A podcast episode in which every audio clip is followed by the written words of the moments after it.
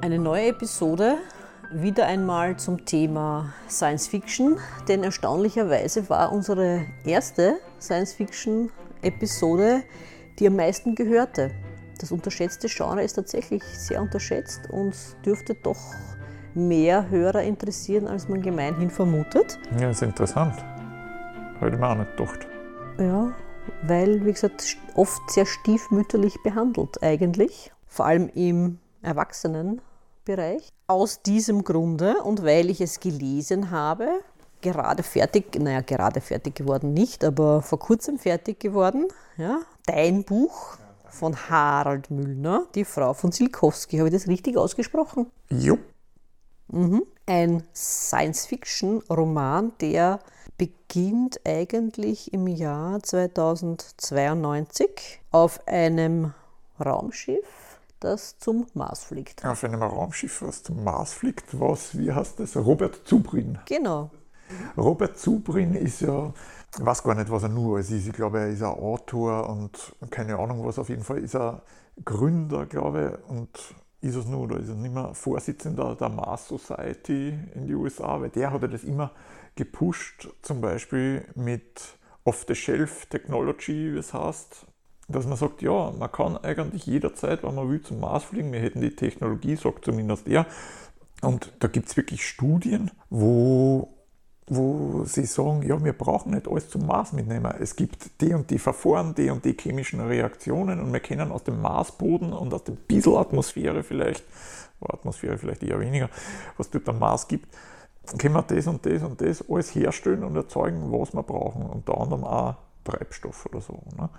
Und da gibt es ziemlich gute Konzepte hat er entwickelt und ich habe mir gedacht, ja, wann in der Zukunft, ich konnte mir gut vorstellen, dass einmal ein Raumschiff, was wirklich dort hinfliegt, nach ihm benannt ist. Interessant. Was ich auch interessant gefunden habe, waren die Zeitsprünge, die, da, die, du da hineinbringst, weil es beginnt mit einer Unterhaltung zwischen einem Journalisten und einem älteren Herrn, du nennst ihn der, der Alte, wo eigentlich bis zum Ende fast des Buches äh, nicht klar ist, wer ist es überhaupt. Und am Ende dann, gegen Ende des Buches, also nicht ganz am Ende, also gegen Ende des Buches wird das dann aufgeklärt. Fasziniert mich halt selber, dass ich das so lange durchgehalten habe. ohne, ohne etwas zu verraten. Genau. Und wie gesagt, äh, ein paar witzige Dialoge gibt es auch da drinnen zum Thema Logik und Journalisten. Aber in erster Linie geht es eigentlich darum, wie gesagt, die Zeitspringer sind interessant, weil es geht ja eigentlich um, das, um den Wettlauf zum Mars. Also wer betritt als erster, nicht als erster, sondern als erste in dem Fall den Mars, nämlich es sollte eine Frau sein in deinem Buch. Genau. Warum? Warum eine Frau? Ja, ich weiß nicht. Ich habe mir gedacht, das war eigentlich, also aus meiner Sicht, denke mir, finde das erstens total cool, wenn das eine Frau war. Und dann denke ich mir, nein, ich glaube, dass das wirklich, also ich denke mir, dass das großartig war, weil, weil Männer haben so viel, ich meine, das war der, der erste Mann auf dem, auf dem Everest und der erste Mann am Mond und ich weiß nicht wo, überall und der erste, der erste Amundsen am Südpol und der zweite Scott am Südpol. Ich meine, es waren eigentlich immer nur, in der Vergangenheit waren immer nur die Sachen. Und das, obwohl die Frauen ja eigentlich gar nicht so wenige waren, die abenteuerlustig waren.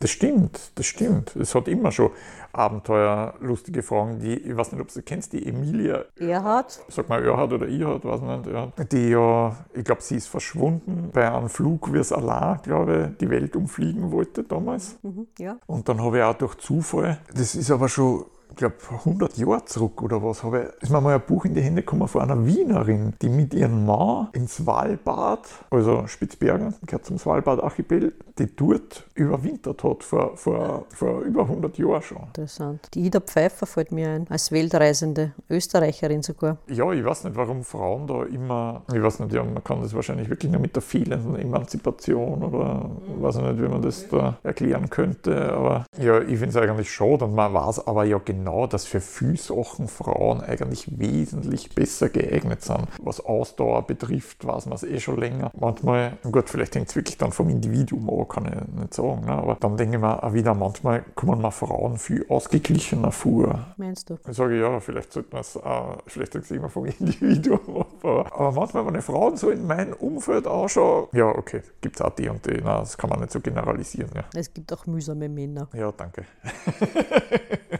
Anwesende ausgeschlossen. Na, oh ja, es gibt schon noch mühsame Männer. Aber na, die Ida Pfeiffer, wie gesagt, er hat als erste europäische Frau die Insel Borneo durchquert. Ja. Begraben am Wiener Zentralfriedhof. Das nächste Mal, wenn ich mit dem Rudi unterwegs bin, mit dem Fotoapparat, muss ich das Grab der Ida Pfeiffer suchen. Mhm, cool, muss man dann sagen, oder sie ist. Ja. Wäre interessant, ja. Gertrude Bell zum Beispiel, die in der arabischen Welt unterwegs war, fällt mir da noch ein. Und, äh, das habe ich da eh letztens geschrieben, ob du darüber Bescheid weißt, die ersten zwei Frauen, die außerhalb der ISS, der Internationalen Raumstation, Reparaturen durchführen sollen. Habe ich das richtig? Ja, ja, die dann da irgendwas austauschen, jetzt im großen Stil, weil ich habe gelesen, was nicht, wie viele Weltraumspaziergänge es jetzt innerhalb von, keine Ahnung, 90 Tagen oder was gibt. Haben es 10 Spaziergänge oder 10 Außeneinsätze, besser gesagt, in 90 Tagen. Ich kann sagen, ja, ich habe natürlich den Newsletter, aber danke für die Information. Habe eh den Newsletter natürlich gekriegt, aber es ist schon wieder tragisch. Nein, aber das hat jetzt nichts mit Frauen zu tun. Ich weiß nicht einmal ihre Namen. Ne? Ich habe nur das Crew-Foto angeschaut, aber es ist halt in der heutigen Zeit, ich weiß auch keine Namen mehr von anderen Astronauten, das muss ich auch sagen, weil das ist, erstens sind die Crews halt viel größer auf der ISS und ja, ich weiß nicht, die, das mit den Namen, das habe ich eigentlich schon lange aufgenommen, aber ich finde das großartig. Ne? Aber ich werde zu meiner Frau auch gesagt, was, das ist immer so, so auch das Schubladendenken, was ich in meinem Buch dann auch ansprich, was da auch in der lustigen Szene drin vorkommt. Ich sage, das ist wieder genau das Problem, schief geht darf nichts. Ne? Weil wenn da was schief geht, dann hast du wieder, na ja, dann gibt es wieder die Supergescheiten, die sagen, naja, eh klar, wenn jetzt zwei Frauen, ne? obwohl man eh schon weiß, es stimmt natürlich nicht, weil äh, eine Frau, die ich, ich habe sie leider nicht persönlich gekannt, ich habe nur Erzählungen über sie gekannt, weil ich war mal in Texas wem kennengelernt, der hat sie persönlich kennt. Der hat nämlich Astronauten trainiert, der war selber Techniker und hat Astronauten für den Einsatz trainiert und da hat er mit ihr zusammengearbeitet. Die Eileen Collins, die war ja die erste Shuttle-Pilotin und dann die erste Kommandantin vom Shuttle, ist viermal das Shuttle geflogen und einmal davor, ich glaube, das war ihr letzter Flug dann, das war der erste Flug wieder, nachdem die Columbia beim Wiedereintritt verglüht ist, weil da haben sie das Problem mit den Hitzekacheln gehabt, also die Columbia beim Wieder und dann haben sie natürlich eh Reparaturmaterialien, ja und Verfugungsmasse und wenn jetzt beim Start so eine Kachel beschädigt wird, wie kann man die in der Schwerelosigkeit reparieren? Also das ist ja alles kompliziert bis zum geht nicht. Ne? Und sie, glaube ich, war an Bord von dem nächsten Flug, dann, das heißt der erste nach der Katastrophe wieder, ich glaube es war der, wo es dann die Materialien mitgehabt und da ist natürlich auch wieder was gewesen. Da sind auch wieder Kacheln beschädigt worden und dann haben sie, die Frage ist dann immer genau die gewesen, ist die Kachel nur so weit vorhanden, um einen Wiedereintritt zu ermöglichen, um die Hitze abzuleiten, oder ist schon zu viel weg? Und das ist halt immer so, äh, ja, es war schon viel Schätzen, auch dabei auch von, von Houston, ne? weil Houston war ja zum Beispiel damals, wie, das, wie die Columbia beim Wiedereintritt verglüht ist, die waren ja total überrascht, weil die haben zwar gewusst, dass das passiert ist, weil die haben am Video gesehen, dass da so ein Aktenkoffer großes Stück da auf den Orbiter geflogen ist beim Start und hat er das beschädigt, aber die haben nicht geglaubt, dass das so schwerwiegende Folgen hat. Na, was ich auch interessant gefunden habe in deinem Buch, weil es beginnt ja dann, die Ereignisse zu schildern, eigentlich auf dem Mond. Also beginnen tut das Ganze ja dann auf dem Mond mit einer Mondbasis auf der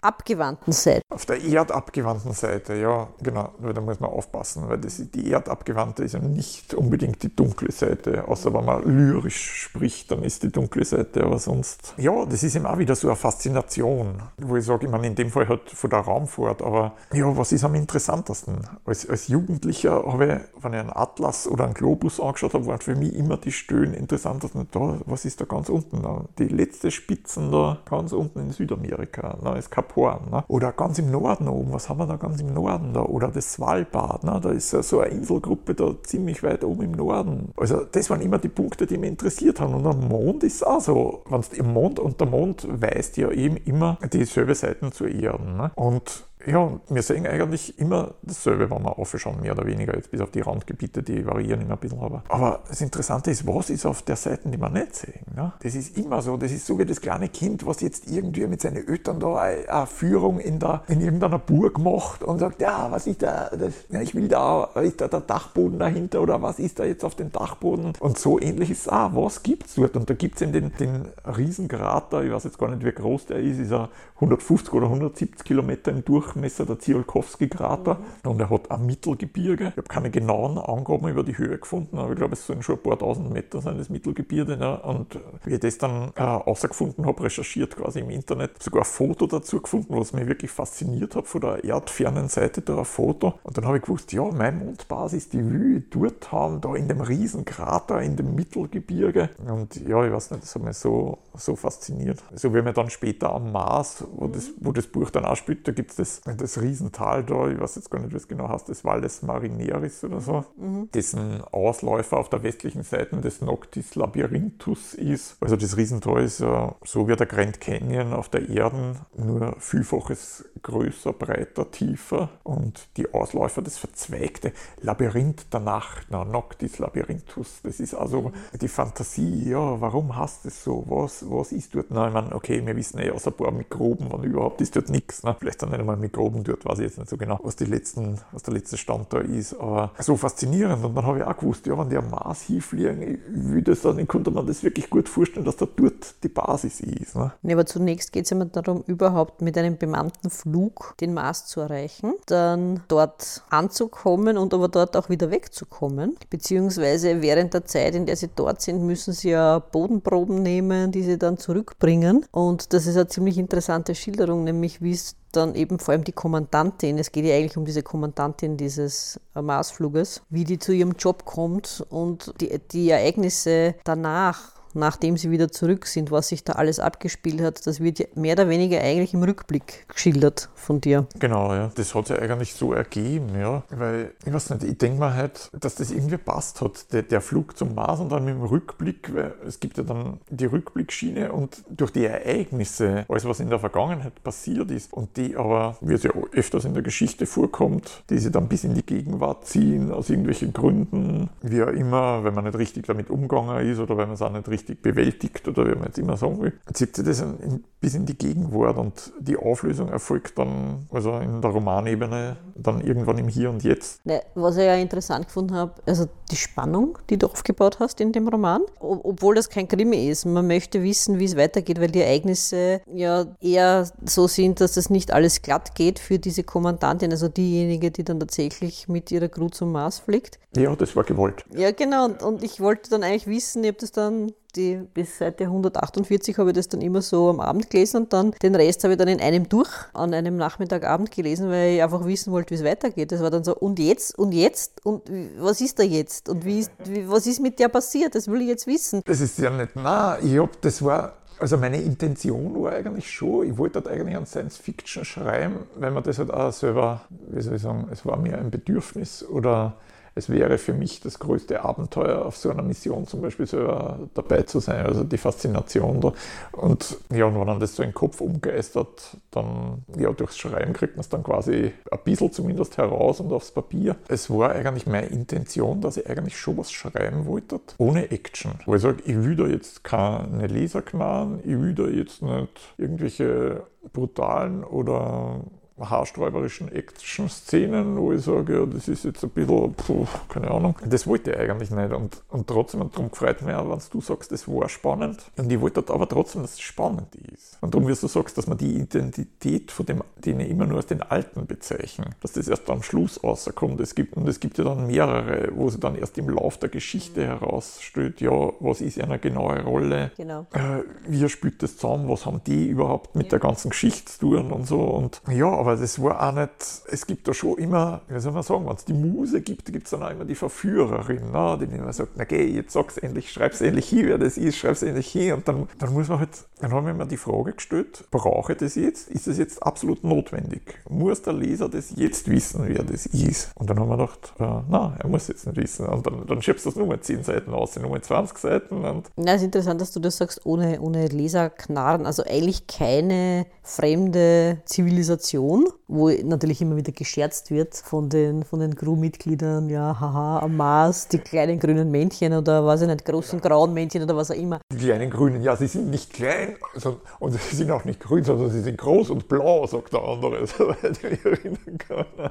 Genau, also diese, diese ganz andere Herangehensweise jetzt an einen Science Fiction, weil noch ist es ja Science Fiction. Noch ist es Science Fiction, ja. Ja, niemand, soviel ich weiß, hat ja der Stephen Hawking gemeint, dass das durchaus ins Auge gefasst werden soll, wenn ich mich nicht erinnere, wenn ich mich recht erinnere, dass man durchaus sozusagen den Mars als mögliche zweite, zweite Erde. Ja, das glaube ich auch. Der Hawking hat das jetzt nicht so als Besiedelung oder als Abenteuer, sondern eher als Backup gesehen, glaube ich. Ne? Und zum Beispiel, nein, ich meine, das stimmt natürlich, ne, dass alles, die Archive und so, alles, was du auf einer Welt hast. Aber ich, ja, was das betrifft, ich ganz eine eigene Einstellung dazu. Ne? Weil ich denke mal, warum muss oder warum soll gerade der Mensch überleben? Ich meine, es gibt so viele Lebewesen, große, kleine, intelligente, weniger intelligente. Der Mensch gehört meiner Meinung nach eher auf, der, eher auf der Seite der weniger intelligenten zu suchen, weil es gibt ja immerhin ja, geniale andere Viecher, ne, wo du sagst, ja, die sind jetzt nicht so deppert und zerstören einen eigenen Lebensraum und wissen es nur dazu. Ne? Oder die beuten jetzt nicht eine Umgebung oder eine Natur aus, weil die, die jagen immer nur so viel und fressen so viel, wie es gerade brauchen und dann nicht raffen und gieren. Und was mich betrifft, ist jetzt der Mensch nicht unbedingt, aber das ist nur meine Meinung, die Krone der Schöpfung. Der Unfall der Schöpfung. Ja, sehen. Und wenn der Mensch jetzt nicht trotz seinem Wissen, seiner Technologie und allem, inklusive der Präpotenz und Selbstüberschätzung wahrscheinlich nicht in der Lage ist, dass er selber das Überleben auf dem Planeten sichern kann, denke ich mir, ja, wo ist das Problem? Dann stirbt er halt aus, so wie viele andere tragischerweise auch aussterben werden. Ne? Weil wir hätten es in der Hand, wir können was tun, wenn wir uns intelligent darstellen.